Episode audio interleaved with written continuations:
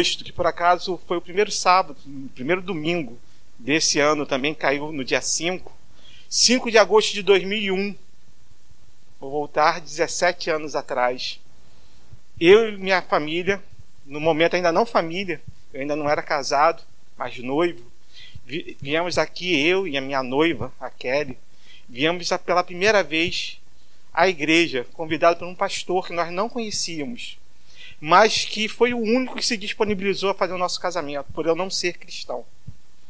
E esse pastor, muito simpático no telefone, só nos pediu uma coisa: olha, eu preciso conhecer o casal. E no dia 5 de agosto de 2001, no primeiro domingo de um agosto de Deus, eu e a Kelly viemos a primeira vez a essa igreja. E graças a Deus nunca mais saímos. É, hoje é dia 31 de agosto, né? E no dia 5, na realidade, era um domingo, e nós viemos porque faltava um mês para o nosso casamento, menos de um mês. Amanhã, dia 1 de setembro, eu e a Kelly fazemos 17 anos de casado. Né? E depois que nós voltamos da lua de mel, passamos a ter uma vontade muito grande de estar com essa igreja. E nessa igreja eu me converti em fevereiro do ano seguinte e logo fui puxado para a mocidade. E uma coisa que me chamou muita atenção e eu tenho um, um amor, um carinho por todas as sociedades. Mas o carinho pela mocidade é especial. Porque pela idade que nós estávamos, né? Eu não vou falar minha idade, minha esposa é bem mais nova do que eu. Ela estava na mocidade. Eu vim por empréstimo, né? Mas a mocidade foi a primeira que nos recebeu. Eu me lembro no, no primeiro culto das luzes que nós, que nós estávamos aqui, o aniversário do reverendo Maurício é muito, foi, era muito próximo. E, e ele, naquele ano, ele era conselheiro da mocidade. E a mocidade fez um cartão, deu um presente. E o Christopher, um irmão amado, ele era da, da, da diretoria da mocidade naquele ano. E ele chegou para mim e para Kelly, assina o cartão. Falei, gente não, mas eu não sou nem membro da igreja. Não, mas vocês já são da mocidade, vocês já estão incorporados. E assim nós fomos recebidos pela mocidade. E quando a gente olha a mocidade que aqui hoje está, nós viemos também o mesmo intuito, o mesmo amor, o mesmo carinho de receber, e por isso que hoje a mocidade é essa força que é na nossa igreja. E como podia ser, entrei para a mocidade, mas pela minha esposa eu já já não seria. Mas como membro da mocidade, eu fui presidente da mocidade por dois anos, fui vice-presidente por dois anos, participei da, da diretoria na, da, da federação, quando o Vinícius, reverendo Vinícius, era presidente. Foi quando eu conheci o Vinícius. Gabi era um bebê de colo. A gente fazia reunião ninando a, a Gabi. E dessa, dessa mocidade que aqui está hoje, eu me lembro que quando eu já não tinha mais idade, já sabe aquele negócio assim, pelo amor de Deus, deixa a mocidade, né? A UPA, que hoje também está aqui, e eu louvo a Deus pela, pela atitude da mocidade de convidar a UPA para estar aqui, porque a UPA é a futura mocidade. E eu me lembro que a UPA, daquela época, estava passando para a mocidade. Passou um bloco, né? veio uma turma. E dessa turma, cadê o bola? Foi lá para o hambúrguer, né? Concorrência, não vale. Mas daquela turma que estava passando da UPA daquela época, o Rodrigo seria o que representa está aí. Rodrigo, Rose, Vladinho, Lucas, veio um bloco, né, para a mocidade. E foi muito legal ver isso, né, ver assim, passar o bastão, passar o bastão e começar a fazer outros trabalhos. E a igreja é isso, né? Quando nós falamos e o tema da, da mocidade foi muito sábio esse ano, falar sobre esperança, né? Esperanças e aí falamos vários temas sobre esperança, nós vamos conversar um pouquinho sobre um apanhado deles, muito rapidamente, mas foi um tema muito bom. E com certeza, naquele momento que eu me lembro, na última reunião que eu conduzi na mocidade para poder eleger a nova diretoria naquele ano, né, nós vimos a esperança, a esperança de realmente crescer. E se hoje a igreja tem crescido, sim, em obra do Senhor, pelo Espírito Santo, vontade dele, soberana, mas muito porque a mocidade dessa igreja tem se colocado como instrumento na mão dele. Então eu louvo a Deus pela vida de todos. Antes de abrir a palavra de Deus, eu queria também falar algumas palavras. Fizeram uma maldade e eu vou reclamar com o licenciado.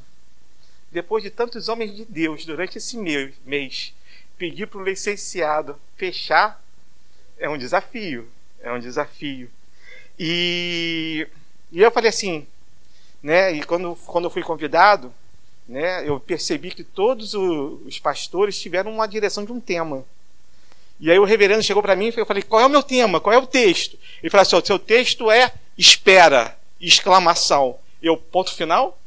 Ponto final. E eu falei assim: tá bom, então o desafio é para honra e glória de Deus. E aí eu falei assim: gente, eu vou dar uma olhada né, na, na Bíblia no celular. Tem, alguma, tem alguns comentários. Eu falei assim: deixa eu dar uma, uma pesquisada no tema. E aí, em vez de apertar na Bíblia, eu apertei no meu Instagram. Não é para os íntimos Insta. Né? E aí tinha uma mensagem lá. Eu falei: opa, Deus falando, né, salvando o coração desse licenciado. E aí haviam três mensagens. Eu vou começar com elas e no final eu quero novamente falar sobre elas. A primeira mensagem era de um homem, de um professor chamado Augusto Cury. E estava escrito assim: Deixe de ser vítima de seus conflitos e passe a ser o agente modificador de sua história. Eu falei assim, interessante. Mas eu falei assim, fala mais, ainda não, não é isso. E eu passei para o próximo post. E aí era de um homem que, que ele hoje é considerado pelo mundo talvez um maior guru de autoajuda. Tony Robbins, ele está fazendo uma série no Brasil. Esse homem é bilionário, né? E aí ele fez uma frase muito profunda que eu gostaria de ler para vocês. Sinta o seu coração. Eu falei, uau, que profundo. Senti meu coração, botei a mão no peito, senti. Não é isso. E aí, o terceiro post era do reverendo Marcelo Vidal. Que foi, inclusive, quando nós viemos para cá, ele era, né, estava aqui como seminarista. E ele colocou a seguinte frase: Como ficaria a sua igreja se todas as pessoas tivessem o mesmo grau de comprometimento que você tem? E eu falei: opa, está esquentando. Mas aí eu resolvi me aprofundar um pouco mais e comecei a pensar em todos os temas que foram falados durante esse mês de agosto de Deus. O agosto de Deus começou no dia 4, num sábado, com o reverendo Diego Stallone. E ele trouxe para a gente onde está a sua esperança. E ele trouxe para a nossa reflexão o Salmo 146, onde ele guiado pelo Espírito Santo, nos falou que a, que a nossa esperança não pode estar em nós mesmos, mas tem que estar em Deus, porque ele, ele mostrou pela história, pelo que o Salmo 146 falava, como Deus agiu para o seu povo. Então a nossa esperança deveria estar em Deus. E aí eu, me, só, eu só não consegui gravar a ordem, eu não sei se foi você, reverendo Maurício de manhã, foi você, então vou pular o Gabriel, porque eu botei ele primeiro. Reverendo Maurício nos, nos trouxe a reflexão, a esperança para você. E nos trouxe uma palavra em 1 Pedro, mostrando o nosso Deus da nossa salvação, mostrando como Deus age para nós, no nosso pessoal, aquilo que nós realmente precisamos conversar com Deus na nossa intimidade. Reverendo Gabriel, muito emocionado, muito emocionado. Eu, eu não estava aqui nesse dia, não, não, não vi, mas ouvi a palavra de vocês, né, a gente vê a emoção da igreja, a emoção dele, né, e, e ele quase que repetiu palavras que o reverendo Vladimir falou quando pregou, eu não sei se eu vou conseguir acabar. E ele trouxe para a gente uma reflexão em Efésios, falando da esperança do mundo, mostrando que Jesus é a esperança para o mundo, por mais que o mundo possa não reconhecer. Mas de tudo que ele falou, de tudo, de tudo que ele falou, eu queria trazer uma frase. Ele falou que a esperança para o mundo ela é uma, é uma, é uma totalmente diferente da nossa. Ele diz o seguinte: olha, se você pergunta para alguém se ele tem esperança, ah, ele vai responder: ah, eu espero que isso aconteça. Mas esse espero não tem certeza, existe possibilidade. Mas ele falou que a nossa esperança em Deus é uma certeza, porque aquilo que Deus nos promete, ele irá cumprir. Não há sombra de dúvida para aquilo que Deus promete a nós. Depois nós ouvimos o reverendo João Roberto, que foi meu colega de seminário. durante algumas, alguns, alguns períodos. E ele nos trouxe uma reflexão em Jeremias, capítulo 29, a esperança para a cidade. E talvez assim, de tudo que ele falou, né, como nós necessitamos, mesmo estando não sendo do mundo, nós precisamos ser luz e sal para esse mundo. Mas ele falou uma coisa que me marcou muito. Porque muitas vezes nós, como igreja, oramos, mas pedimos a Deus a solução, mas não percebemos muitas vezes que a solução tem que passar por nós. Muitas vezes nós pedimos a Deus paz para a cidade, pedimos soluções para os problemas, mas pedimos que Deus haja soberanamente, mas não percebemos que nós somos instrumentos de Deus para poder acontecer isso. Tive que pegar cola, porque foram muitos pastores. E aí continuamos. Rever, rever, reverendo, já vou chamar de reverendo, mas é nosso seminarista, presbítero Francisco, nos trouxe uma palavra desafiadora, porque ele falou sobre a esperança e o dinheiro, usando o texto de 1 Timóteo. E falar de dinheiro sempre é um assunto sensível para todos nós, mas ele falou uma coisa muito importante, que no mundo, e muitas vezes na igreja, nós corremos atrás do dinheiro e ele comparou, ele trouxe uma palavra, não era o texto principal dele, mas ele nos trouxe um, uma palavra que falava sobre correr atrás do como se fosse correr atrás do vento, que é só uma vaidade. Porque muitas vezes nós perdemos o melhor da nossa vida porque estamos correndo atrás do dinheiro e não percebemos que nós devemos primeiramente buscar a Deus. E ele fala, não que nós não possamos, não, que, não possamos querer ter dinheiro, não é isso. Mas o dinheiro não pode ser o nosso Deus. Nós não podemos idolatrar o dinheiro. Devemos lembrar da palavra que diz que buscai primeiro ao Senhor e todas as outras coisas lhe serão acrescentadas. E aí veio o reverendo Vladimir falando em Colossenses, e ele trouxe para nós, mostrando que a glória de Deus, que nós podemos ver através de Cristo Jesus, é a nossa esperança. Depois do reverendo Vladimir, reverendo Felipe Teles, que eu também não ouvi porque eu estava pregando fora. Mas que mensagem eu ouvi. E ele trouxe para a gente uma palavra no Evangelho de João, capítulo 13, quando o Senhor lava os pés dos seus discípulos. E ele fala que Jesus não estava ensinando para eles uma profissão, mas estava ensinando para eles uma maneira de agir no mundo. Porque nós precisamos servir, que maior é aquele que serve.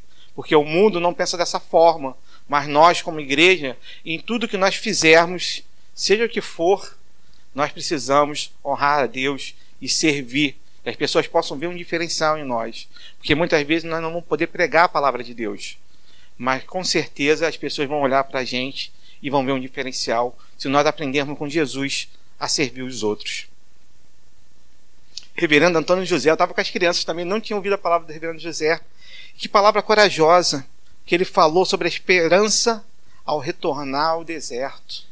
Falando, trazendo a palavra em Oséias, e falando que nós devemos depender, ter esperança é depender do Senhor, porque Ele pode até nos levar novamente, novamente para o deserto, mas é para que nós possamos confiar cada vez mais nele. E, por último, Reverendo Renato Porpino, que nos trouxe uma, uma mensagem que me impactou muito. Que palavra! Que palavra em Abacuque! Porque ele trouxe primeiramente para nós a necessidade de nós não deixarmos o nosso coração endurecer. Porque o mundo que está lá fora, se nós deixarmos, se pararmos de seguir a palavra do Senhor, ele endurece o nosso coração. E nós começamos a ver as coisas que têm que nos chocar, nos entristecer como coisas normais.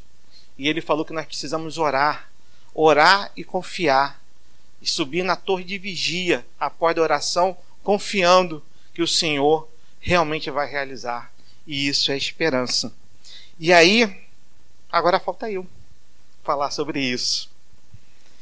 E eu pensei muito sobre a palavra e eu pensei também assim, o que uma coisa que os pastores muito falaram para a gente, que precisa ficar muito claro, que a nossa esperança não pode ser igual à, de, à do mundo. Se nós pegarmos o significado de dicionário, no dicionário de esperança, é um sentimento de quem vê como possível a, a, possível a realização daquilo que deseja. Para nós, a realização da vontade de Deus na nossa vida. Se nós buscarmos o significado de esperar, ele é um verbo transitivo direto, transitivo indireto, ou pode ser intransitivo. E é, o dicionário destaca dois significados. Um que tem que ser o nosso: ter esperança em, contar com. Ou o significado mundo, que é bem mais cumprido: não agir, não tomar decisões, não desistir de algo, até a efetuação de um evento que se tem por. Aí vem. Se tem por certo, ou provável, ou desejável.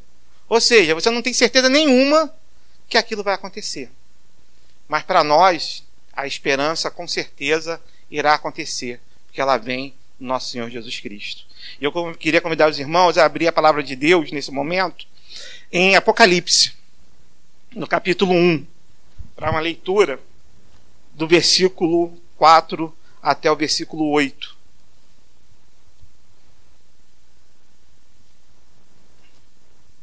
Uma coisa também que foi recorrente na palavra dos pastores durante esse mês é que falar de esperança é falar da palavra de Deus. Falar de Gênesis a Apocalipse.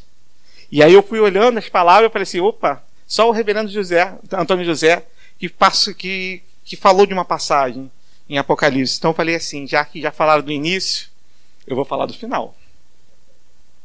E diz assim a palavra do Senhor: João às sete igrejas que se encontram na Ásia. Graça e paz a vós outros, da parte daquele que é, que era e que há de vir, da parte dos sete espíritos que se acham diante do seu trono, e da parte de Jesus Cristo, a fiel, a fiel testemunha, o primogênito dos mortos e o soberano do Rei da terra, aquele que nos ama e pelo seu sangue nos libertou dos nossos pecados e nos constituiu reino sacerdote para o seu Deus e Pai. A ele a glória e o domínio pelos séculos dos séculos. Amém. Eis que vem com as nuvens e todo o olho o verá, até quantos trapassaram, e todas as tribos da terra se lamentarão sobre ele. Certamente. Amém. Eu sou o Alfa e Ômega, diz o Senhor Deus, aquele que é, que era e que há de vir, o Todo-Poderoso. Irmãos, é, um oitavo de Apocalipse é escrito a sete igrejas, que ele cita aqui, João cita. É, não há uma concordância de todos os comentaristas de quem é o João que está se falando, mas a maioria e a tradição da igreja acredita e confia que é o apóstolo João, principalmente pela época que ela foi escrita. Né? João nos fala que está nos fala que está exilado na ilha de Patmos. E o período de, de exílio que começou a se, a se, exilar cristãos, ele corresponde ao ano de 81 a 96, na época do imperador Domiciano. Domiciano foi o primeiro imperador de Roma que resolveu se intitular como um deus ele exigia de todos aqueles que viviam, que eram cidadãos de Roma, que o adorasse. E para ele foram erguidos templos. E aqueles que não aceitavam essa adoração ou eram mortos ou eram exilados. Por isso, a narrativa aqui feita, ela corresponde ao, ao, ano, mais ou menos, que nós falamos, de 81 a 96, e corresponderia, sim, pela forma de escrever, pelas palavras, né, algumas comparações entre, entre o, evangelho, o, Evangelho e as três cartas de João, corresponderia, sim, ao apóstolo Paulo perdão, ao apóstolo João. E ele fala para a gente que ele escreveu a sete igrejas. E aí nós vemos que essas sete igrejas estão relacionadas no versículo de número 11. Podemos lê-lo? Diz assim um versículo, dizendo: O que vê, escreve em livro e manda às sete igrejas: Éfeso, Esmina, Pérgamo, Tiatira, Sartes, Filadélfia e Laodiceia. Essas igrejas, irmãos, elas estão dentro da área onde o apóstolo João morava. Por isso também se associa essa carta de Apocalipse, e Apocalipse quer dizer revelação, Ou seja, João teve uma revelação de Deus para que ele escrevesse e passasse para o povo as coisas que aconteceriam nos últimos tempos. E aí nós vemos João falando dessas igrejas. E essas igrejas, diz um comentarista, que se você passar um círculo entre elas, elas não distam mais do que 60 quilômetros de raio. Perdão, 60 quilômetros não, 60 milhas, que daria aproximadamente 96 quilômetros. Elas estão muito próximas. E aí, quando você faz esse círculo, você vai entender que João estava querendo falar a totalidade da igreja. Ou seja, alguns comentaristas entendem que cada uma dessas igrejas que foram citadas, elas na realidade falam sobre uma época da igreja, conforme vai passando. Né? Ou seja, a cada momento a igreja passaria para aquilo que estava escrito naquela determinada carta. Porém, há outros, e eu né, hoje vou seguir esses, que dizem que na realidade não. Na realidade, quando nós lemos sobre essas sete igrejas, sobre a carta que está no capítulo 2 e no capítulo 3, nós percebemos que nós estamos falando de vários tipos de igrejas que podem acontecer. E mais do que igrejas, de tipos de cristãos. E é por isso que, de uma maneira muito rápida, até porque senão né, eu posso ver caras de fome por causa do hambúrguer, né? Mas assim, para mim, assim, se eu ver cara feia, é fome. Mas eu vou entender que é fome da palavra de Deus. Então, sorriam, senão a gente vai ficar aqui a noite toda se alimentando da palavra. Mas rapidamente eu gostaria de pelo menos ler algumas das cartas escritas. E eu queria começar pela carta escrita à igreja de Éfeso, que está no capítulo 2, a partir do primeiro versículo. Eu vou pedir para os irmãos manterem a, a Bíblia aberta e nossos convidados que quiserem estar acompanhando para a gente poder ver. E a gente vai ver que, na realidade, todas essas cartas, elas têm um padrão para serem escritas. Todas elas começam com a mesma frase. Ao anjo da igreja em Éfeso. E aí nós vamos perceber que a carta a carta é o anjo que está falando àquela igreja. Estas coisas diz aquele que conserva na mão direita as sete estrelas e anda no meio dos sete candeeiros de ouro. Vamos perceber também que aquele que dita a carta vai se apresentar para nós. Aqui no primeiro momento, ele se apresenta como aquele que está com as sete estrelas numa mão e os sete candeeiros no outro. E se nós vemos, se nós voltássemos um pouquinho para o final do capítulo primeiro, a, tem a explicação disso, né? Quanto ao mistério das sete estrelas que viste na minha mão direita e aos sete candeeiros de ouro, as sete estrelas são os anjos das sete igrejas e os sete candeeiros são as sete igrejas. E aí vamos voltar para o versículo 2. Então, ou seja, Jesus, a cada início de carta, ele vai se apresentar utilizando um título.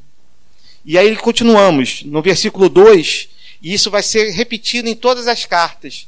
Ele vai começar com um verbo, que é conheço. Jesus quer deixar bem claro para mim e para você que ele nos conhece, que ele é onipresente, que não pode um fio de cabelo cair da nossa cabeça sem que ele saiba ou que ele permita. Que antes que uma palavra chegue ao nosso coração, ele já conhece que ele sonda os nossos pensamentos a cada segundo. E aí no versículo 2, peço que acompanhem, conheço as tuas obras, tanto o teu labor como a tua perseverança, e que não pode suportar homens maus, e que puseste à prova os que a si mesmos se declararam apóstolos e não são, e os achaste mentirosos, e tem perseverança e suportaste provas por causa do meu, do meu nome, e não te deixaste esmorecer. Irmãos, a igreja de Éfeso, se nós voltarmos ao livro de Atos e vermos a própria carta de Paulo aos Efésios, nós vamos perceber que essa é uma igreja que foi guiada por ele durante três anos. Uma, uma igreja que foi preparada para poder realmente conhecer o Evangelho. E o resultado é isso que nós lemos. Uma igreja que realmente é forte uma igreja que conhece a palavra, uma, uma igreja que realmente testa tudo aquilo que pode ser testado quando alguém fala da palavra do Senhor. Ou seja, nesse momento que eu estou falando aqui, se eu estivesse falando da igreja de Éfeso, com certeza ela estaria com a Bíblia na mão e conferindo se realmente aquilo que eu falo está coerente ou não com a palavra. E se não estivesse? pode pegar o caminho da rua, porque eles tinham coragem para isso. Eles não ouviam palavra que não fosse verdadeira. Porém, o Senhor tem contra eles uma advertência. Tenho, porém, contra ti que abandonaste o teu primeiro amor. Olha, acabamos de falar de uma igreja que poderia ser exemplo para a gente.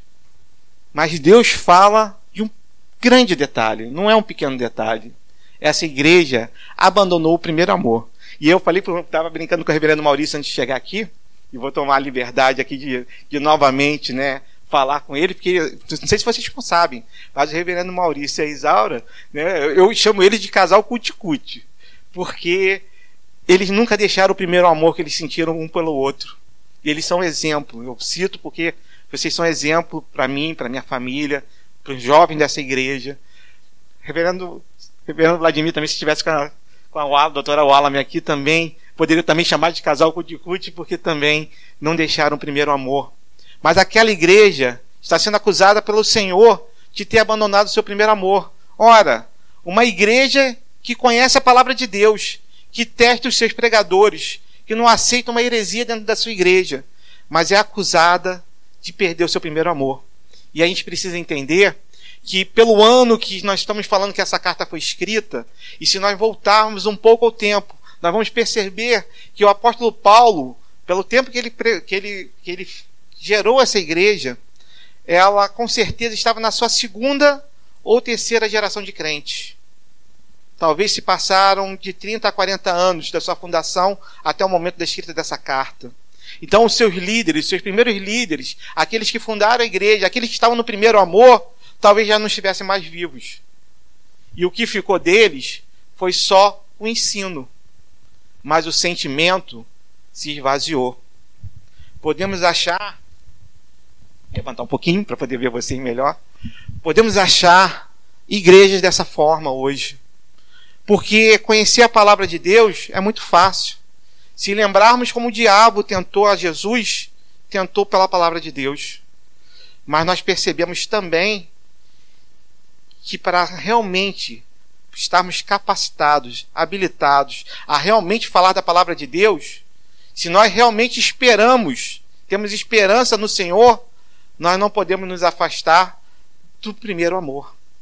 O nosso coração tem que se encher da palavra de Deus e de alegria, porque a palavra de, de Deus não é conhecimento e sabedoria humana, mas é reconhecimento do amor de Deus por nós. É reconhecer que Jesus, Cristo morreu naquela cruz por mim e por você. É reconhecer que ele desceu da sua glória para que nós tivéssemos vida e vida em abundância.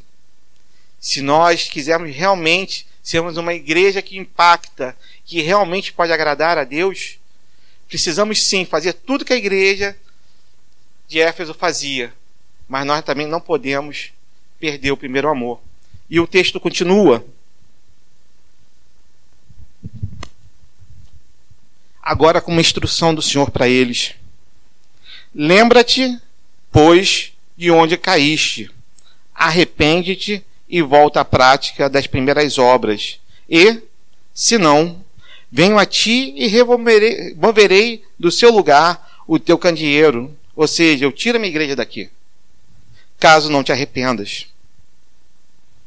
O Senhor cuida tanto de nós que, apesar dele nos advertir, apesar dele nos advertir, ele também nos aconselha. Ele não quer que nós nos afastemos dele. Ele quer cuidar de nós. Porque falamos sobre a esperança durante todo o mês. E para mim sobrou o verbo espera. Com exclamação, como o reverendo Vladimir colocou para mim. E isso quer dizer que é uma ordem. É um verbo que está. Se eu não errar, é um imperativo afirmativo. Né? Então, ou seja, é uma ordem. O que o Senhor está nos falando, se nós, como ouvimos de todos os pastores nesse mês, acreditamos que a esperança no Senhor é ter a certeza das coisas que irão acontecer, o que ele fala para nós agora, espera. Mas o que é esperar quando falamos do Senhor? Não é simplesmente sentarmos e não fazermos nada. É agirmos, tendo a certeza no nosso coração que Ele é conosco. Por isso Ele pode nos dar uma ordem. Espera. E essa igreja tem uma promessa. Se ela também cumprir e voltar ao seu primeiro amor, e aqui ele também faz uma outra observação: tem contudo a teu favor que odeias as obras dos Nicolaitas, a quais eu também odeio. Quem tem ouvidos, ouça o que o Espírito diz à igreja. Ao vencedor, dar-lhe-ei que se alimente da árvore da vida, que se encontra no paraíso de Deus. Irmãos, os nicolaítas, que Deus aqui fala que odeia, e que quer também, que sabe que aquela igreja também odeia, é, há algumas diferenças, divergências na tradução. Alguns autores dizem que Nicola, Nicolau seria a versão grega de falar de Balaão. Ou seja, as mesmas obras que Balaão praticou seriam as obras que os nicolaítas praticam. Se nós voltarmos a números, nós vamos ver que Balaão foi chamado por Balaque, um rei, para poder é, amaldiçoar o povo de Deus. E Balaão mesmo sabendo que o Senhor não queria que isso acontecesse, depois da terceira vez que o rei chamou, ele resolveu ir. Mas chegou lá e fez o que o Senhor queria, que era não amaldiçoar o povo, muito pelo contrário, abençoá-lo. Porém, depois desses tempos, Balaão foi uma das pessoas que convenceu ao povo a cair na idolatria, fazer aquilo que não agradava a Deus. Os nicolaítas, eles, apesar de se considerarem cristãos, falarem de Jesus, eles não queriam se afastar daquilo que as, que as tradições pagãs, as outras religiões faziam. Comer comidas sacrificadas a ídolos, é, participar de libertinagens, coisas que não, nunca agradariam a Deus. E Deus aqui fala: olha, isso é um ponto positivo para vocês. E se vocês realmente continuarem nesse caminho e voltarem ao primeiro amor, será dada para vocês a árvore da vida. Se voltarmos ao Gênesis, antes da queda do homem, veremos que havia duas árvores no centro do, do jardim do Éden. Uma era a árvore do conhecimento do bem e do mal, e a outra árvore era a árvore da vida. E aí nós vemos que Deus proibiu que o homem comesse do fruto de uma árvore, que era do conhecimento do bem e do mal. Mas a árvore da vida estava disponível para ele. Porém, quando um homem desobedece a Deus e come do fruto do conhecimento do bem e do mal, Deus proíbe a sua presença e fala para ele que se não vamos tirá-lo do, do jardim do Éden, para que ele também não coma da árvore da vida, se torne como um de nós. E aí agora Deus que nos recuperou, que nos amou de tal forma, que nos deu Jesus por nós, ele nos fala de uma promessa. Se nós voltarmos ao primeiro amor, se nós realmente agirmos da forma que ele quer, nós receberemos a árvore da vida. Não vai dar tempo de ler todas as cartas, mas se nós lêssemos a segunda carta, nós veríamos que Deus faz uma outra promessa. Ele fala que aquele que for realmente fiel ao Senhor, ele vai viver eternamente. Não vai passar pela segunda morte. E aí nós podemos pensar da seguinte forma: ao recebermos do fruto da árvore da vida, que nos foi dado pelo sangue derramado de Jesus, nós percebemos que temos direito a comer do fruto da árvore da vida. Aquele que nasceu duas vezes poderá e deverá morrer apenas uma vez. Mas aquele que nasceu só uma vez, esse morrerá duas vezes, porque não terá direito de comer do fruto da árvore da vida. Irmãos, se nós pegássemos e tivéssemos tempo para poder ler todas as cartas, nós veríamos que cada. Como é que está o hambúrguer? Está pronto já? Não, então ainda tem mais um tempinho, então. Vou, vou, vou ajudar lá o, o churrasqueiro lá com o hambúrguer. Se nós pegarmos todas as igrejas que aqui estão escritas, nós vamos ver que o Senhor mostra que cada uma delas cometeu um erro. Eu queria rapidamente, mesmo sem ler, que pelo menos nós passássemos por essas igrejas. a segunda igreja é a igreja de Esmina. E aí essa igreja, ela, o anjo vai dizer essas coisas diz o primeiro e o último que esteve morto e tornou a viver. Eis que Jesus agora se apresenta, diz: Sim, eu tive morto durante três dias, mas ele voltou a viver. Conheço a tua tribulação, a tua pobreza, mas tu és rico, e a blasfêmia dos que a si mesmo se declaram judeus e não são, sendo antes sinagoga de Satanás. Irmãos, essa igreja, ela estava, estava, estava localizada numa montanha de aproximadamente 300 metros.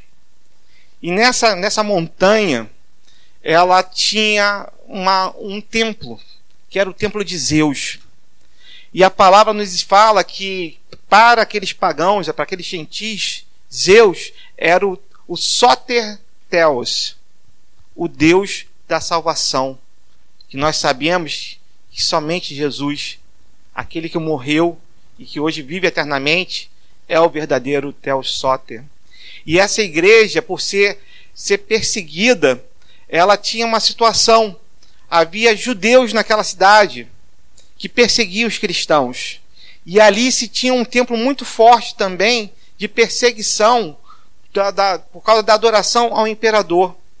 E aqueles homens que são chamados da sinagoga de Satanás, e é assim que ele se refere aos judeus que estão ali, é que a gente tem que pensar por que Deus chamaria o seu povo de membros da sinagoga de Satanás. E aí a gente percebe que aquela igreja esmirra, que quer dizer amargo, ela, ela, Deus estava falando para ela que ela sofreria uma grande perseguição. Mas ora, o povo de Deus seria perseguido porque não adorava aos deuses pagãos e não adorava ao imperador. E os judeus daquela cidade? Aqueles homens, para não serem perseguidos, eles não faziam nada contra aquele povo e deixaram de adorar o seu Deus. E é por isso que Deus, o próprio Deus, os chama de sinagoga de Satanás. Se nós percebermos, muitos por aí estão na igreja, mas estão vivendo como povo. Se nós pudéssemos pegar um resumo de todas essas cartas, nós veríamos que a adoração ela estava muito voltada a não entrar em conflito com as outras pessoas. Por exemplo, na carta de Tiatira, que era uma cidade muito rica, ela trabalha, que era uma cidade de comércio. Nós percebemos que o povo, para poder viver, precisava comerciar. Era a única profissão que tinha ali que era realmente mais, mais frequente. E para poder negociar os seus produtos, eles tinham que se associar a grêmios. Tiatira era a cidade de Lídia, a primeira convertida por Paulo em Filipos, a primeira que foi convertida na parte da Europa. E a cidade que ela representava, que ela negociava, e a palavra nos fala lá em Atos que ela era rica, que ela era uma grande negociante. Aquela cidade, para poder negociar, as pessoas tinham que se pegar e se associar. E essas associações eram chamadas de grêmios. Só que cada grêmio tinha um santo protetor, um Deus protetor. E para poder agradar aquele Deus, aquele protetor, eles tinham que fazer algumas festas, ou comer sacrifícios daquele ídolo, ou participar de alguns tipos de festa, como orgias ou libertinagem. E as pessoas, os cristãos, eles tinham que escolher se eles queriam participar disso ou não. Muitas vezes lá fora não é dada também essa escolha. Muitas vezes nós vemos as pessoas se envolvendo com coisas que realmente não agradam a Deus porque têm medo de enfrentar a situação que estão envolvidas. O reverendo João, quando pregou sobre a esperança e a cidade, ele nos falou sobre que aquele povo que estava lá em Jeremias, falado por Jeremias, que estava no exílio babilônico, ele deveria plantar, que ele deveria colher, que ele precisava ter seus filhos, que ele precisava casar os seus filhos, que ele precisava continuar vivendo, mesmo estando numa situação muito deplorável, sendo escravos. E quando nós vemos algumas cidades, algumas igrejas que são citadas aqui, resolveram não falar contra isso. Preferiram simplesmente se entregar. Preferiram simplesmente não perder a sua esperança. E a pergunta que eu quero fazer para vocês nessa noite, eu não sei como é que está o hambúrguer, mas eu não vou me preocupar com ele, tá ainda no fogo. É justamente essa. Se nós pegarmos, e a gente pode ler a primeira carta que nós lemos, que é para Efésios, podemos ler a segunda carta, que é para Esmirra, podemos ler a terceira carta, a quarta, a quinta, a sexta e chegar à sétima. E nós vamos ver em todas elas a mesma estrutura que nós vimos em Éfeso. Primeiro, Jesus se apresentando, para que nós não percamos a esperança. E eu queria nessa noite perguntar para vocês: como Jesus se apresentou para vocês? Para mim, ele se apresentou num agosto de Deus. Para mim, ele se apresentou me mostrando que tinha um lugar para mim separado. Mostrando que eu, que tinha fugido muito dele, precisava agora encontrá-lo. E ele, a cada dia, nos chama para conhecê-lo, porque ele mesmo se apresenta. Ele nos se apresenta através do Espírito Santo. Ele se apresenta pelo sacrifício que ele fez por nós naquela cruz. E ele, depois de se apresentar, como ele fez em Éfeso, ele vai dizer que nos conhece. O meu Deus me conhece. E a pergunta é: o mesmo Deus que eu sirvo é o Deus que está sobre a vida de vocês. Ele conhece vocês? O que vocês acham? Eu tenho uma esperança, eu tenho uma certeza. Eu posso afirmar para vocês que ele sim conhece a cada um de vocês. E por conhecer vocês, Ele nos ama da forma que nós somos, com nossos erros, com nossos pecados, mas sabendo, nos amando e nos influenciando através do Espírito Santo, para que nós realmente possamos segui-lo. Que somente o amor dele é que pode nos modificar.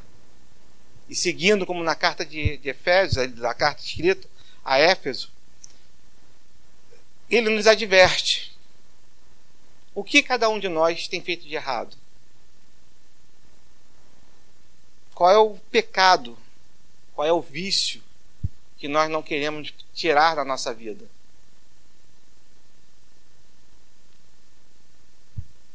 Reverendo Vladimir uma vez falou né, que se o diabo quisesse tentá-lo, não chegaria com chuchu, mas sim com camarão. Porque chuchu ele não gosta, mas camarão ele ama. E a pergunta é: algumas coisas que nós falamos marcam, as pessoas, né? graças a Deus. E a pergunta é: o que tem lá fora que muitas vezes te afasta de Deus? Que pode fazer que você perca a sua esperança? O que, que você tem lá fora que você não quer abrir mão? Eu não me lembro qual foi um dos pastores, mas teve um que perguntou: o que você não consegue abrir mão? O que você ama mais do que a Deus? O seminarista, presbítero, Chiquinho, como nós né, amamos chamá-lo, nos perguntou se nós amarmos mais ao dinheiro, nós não podemos amar a Deus. Porque é impossível servir a dois senhores, porque com certeza um deles vai se desagradar. E a pergunta é: a que nós temos amado mais do que a Deus? Todas essas igrejas que foram citadas, a maioria delas cometeram o mesmo erro. Elas se entregaram ao mundo, deixando Deus em segundo lugar. E a pergunta que não quer calar. E eu vou ficar a pergunta, a pergunta, a pergunta, a pergunta. Porque nós temos uma certeza, uma esperança. Como eu falei, a minha função aqui hoje foi falar um verbo do imperativo com exclamação no final. Tem que ser uma certeza no nosso coração. E para que nós tenhamos essa certeza no nosso coração, apesar das advertências do Senhor, Ele nos faz promessas. E todas as promessas que Ele nos fez até agora, Ele cumpriu. Eu hoje vivi uma experiência no meu trabalho que eu vou pedir permissão para contar. É, Deus deu uma, uma grande oportunidade para mim. Hoje, 80, talvez 80% da minha equipe é evangélica. Não porque nós escolhemos que era evangélico, mas porque o Senhor né, se comoveu e trouxe pessoas crentes para trabalhar conosco. E nós todo dia temos uma oportunidade de orar um pelos outros, colocar o instituto que eu trabalho é um órgão muito pesado. Nós trabalhamos com fiscalização em áreas muito difíceis, enfrentamos incêndios.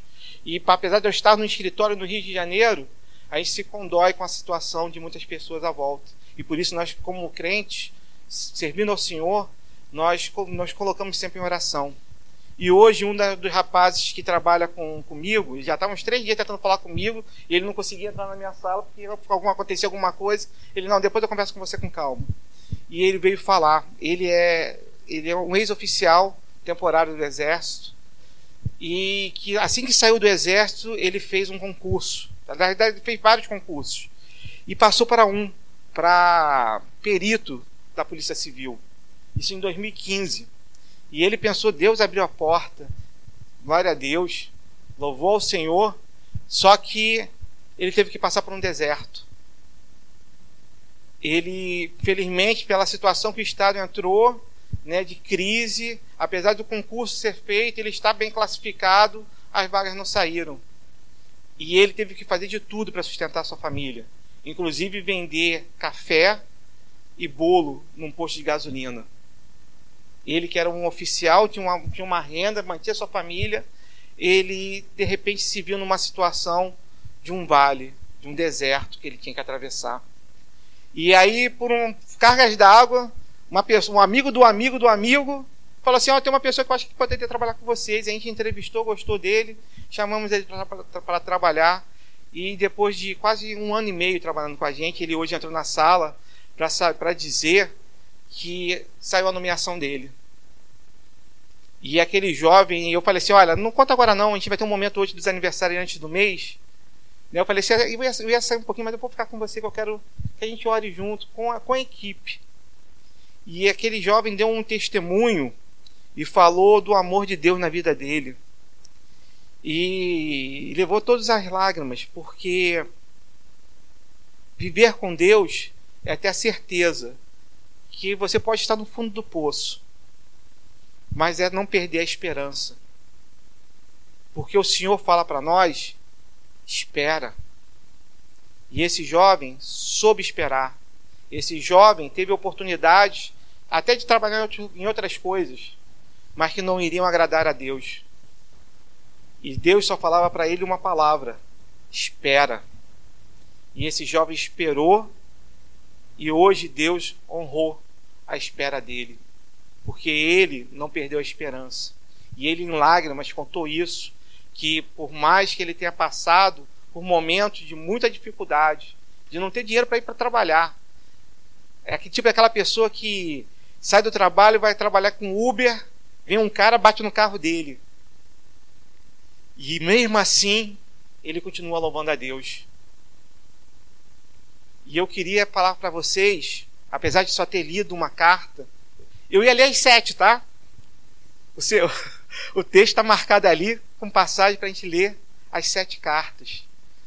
Mas o cheiro do amor não está chegando aqui, não. Mas mesmo assim, Deus falou no meu coração que o que eu preciso falar para vocês hoje é: Ele te conhece. Ninguém te apresentou a Jesus. Foi Ele que te apresentou a Ele. A, a Ele. Se você hoje está aqui, talvez hoje você não seja evangélico, mas você está aqui hoje, saiba porque Ele te chamou para dizer que Ele te conhece.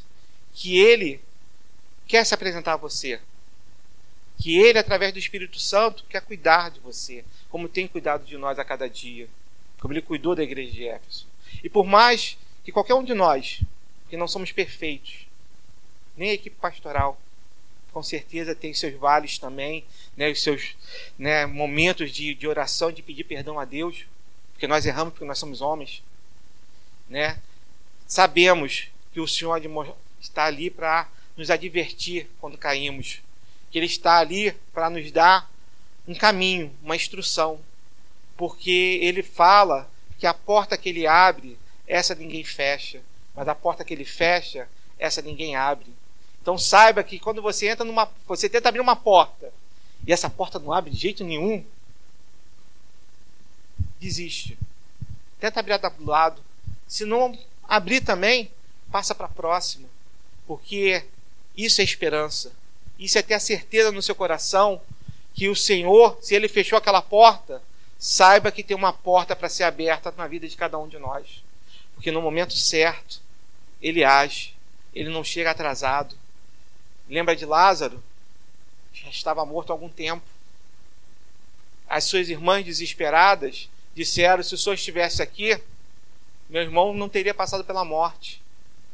E ele só pede para elas uma coisa: tenham esperança, porque eu estou aqui.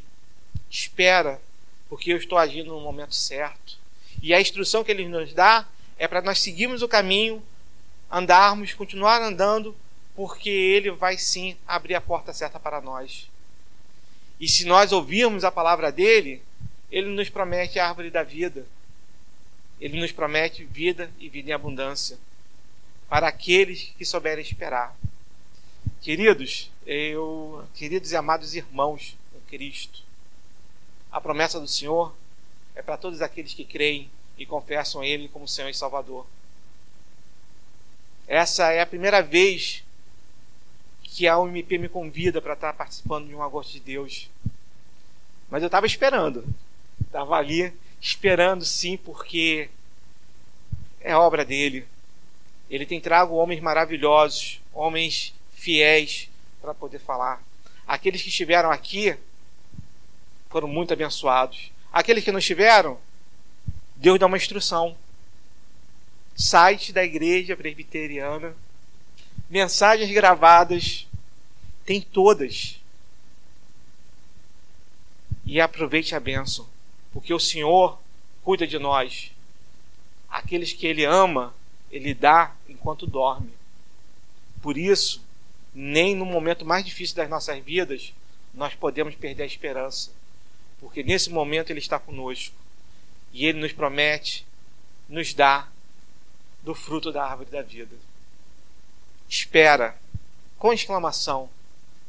Usa o verbo no imperativo, né? E tem uma possibilidade de ser presente do subjuntivo, não tem? Não? Hum, errei, errei, tá bom. Mas é tão, é tão certo esse espera que não tem outra possibilidade, é imperativo mesmo, é uma ordem. Então que essa ordem seja realmente para o coração de vocês. Para os jovens do pré-vestibular que estão fazendo aí, né, né, essa caminhada pelo português, pelo inglês, por tudo, saiba que há um Deus sobre a vida de vocês. Se vocês estão aqui hoje, é porque Deus quer que vocês saibam que há uma porta que vai ser aberta na vida de vocês, que há uma porta que Ele vai abrir, mas que vocês saibam que Ele adverte, Ele promete, Ele cuida, mas Ele, ele é ciumento e pede para cada um de nós exclusividade nós possamos ter esperança no Senhor. Que Deus abençoe a todos.